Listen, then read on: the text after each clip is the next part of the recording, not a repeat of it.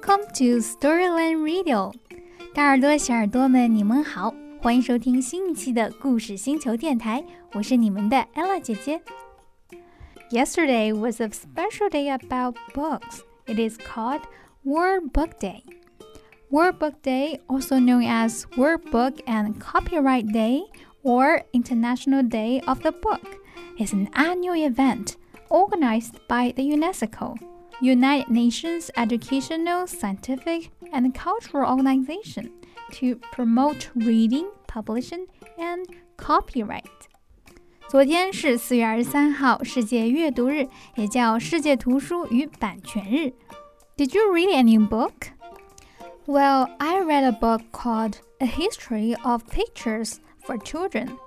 It is actually the conversation between artist David Hockney and the art critic Martin Gayford, and the book was illustrated by Rose Blake.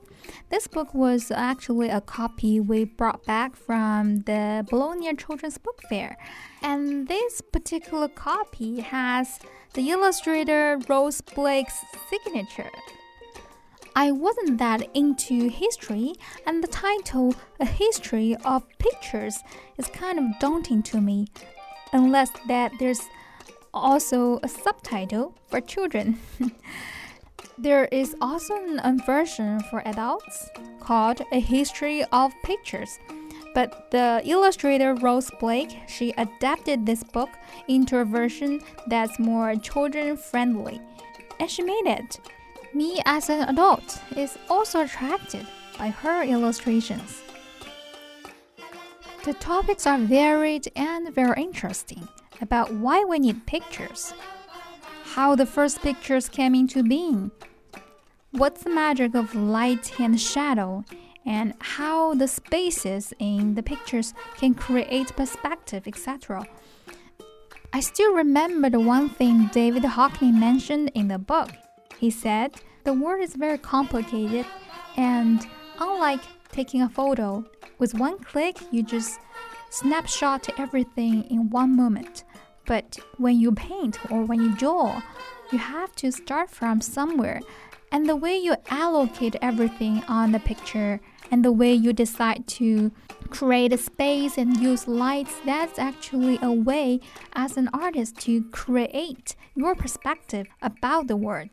And the fascinating part about a piece of art lies in the artist's own unique perspective.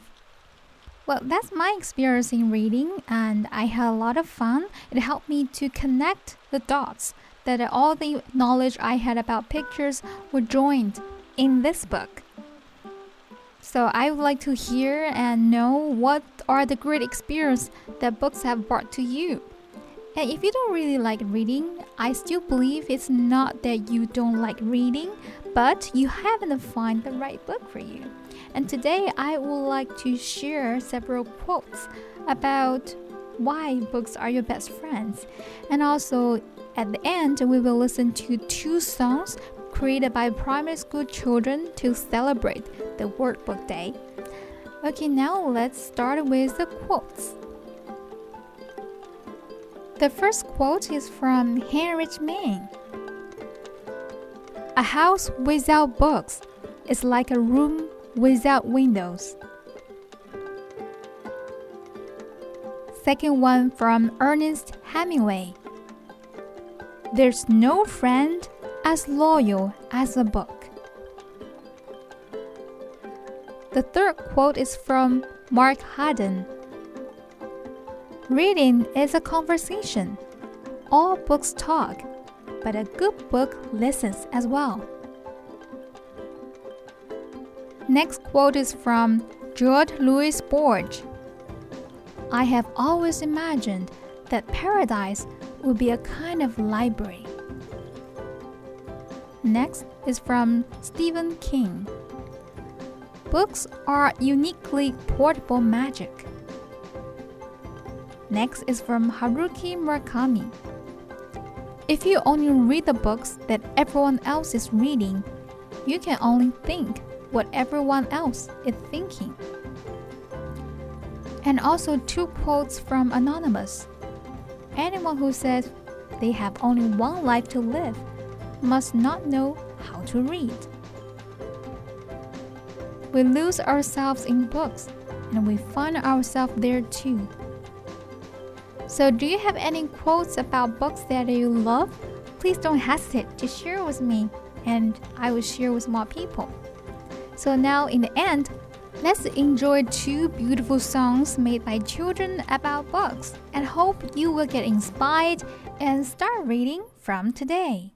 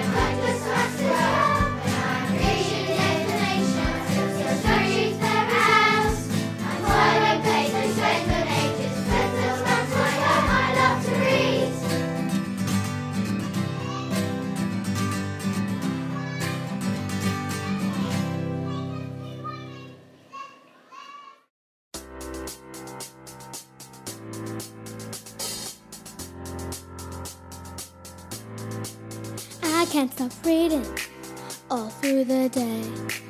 It's an addiction, maybe it won't go away.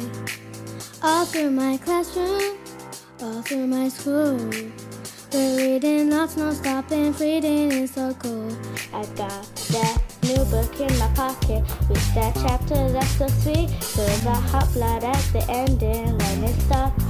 Ooh, I can take my eyes off it, feeling extraordinary. You know I like it when you read it, good stuff. Turning the page, you just wanna know.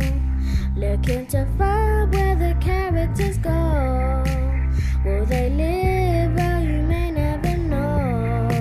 So just keep reading, just keep reading, just keep reading.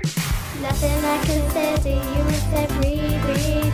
Feel a good book creeping up on you to do read, read, read.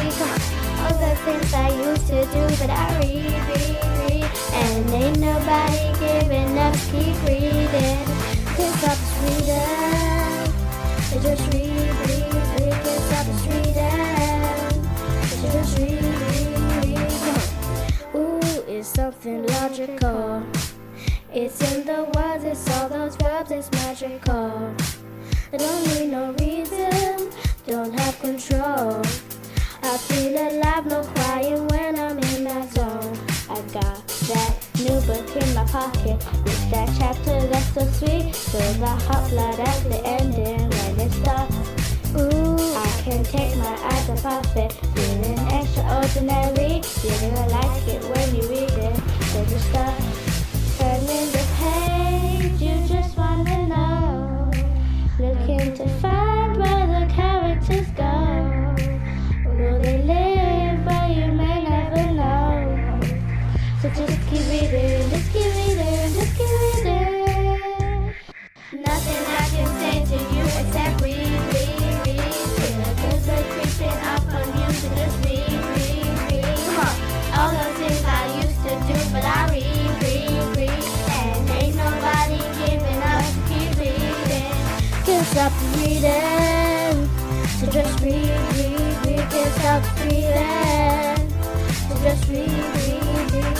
stop reading. So just read, read, read, come on. Can't stop this. Can't stop this. Can't stop this. I can't stop this. I can't stop this. I can't stop this reading.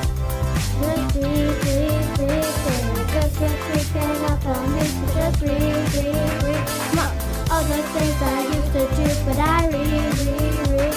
And ain't nobody giving up. Keep. Everybody sing.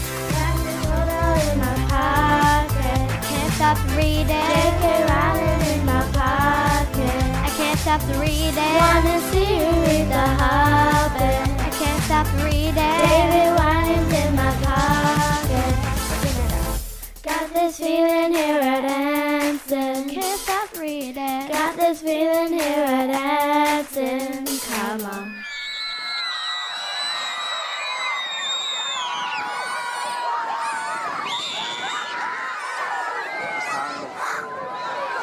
Can't stop reading. Wanna see you read the Hobbit. I can't stop reading.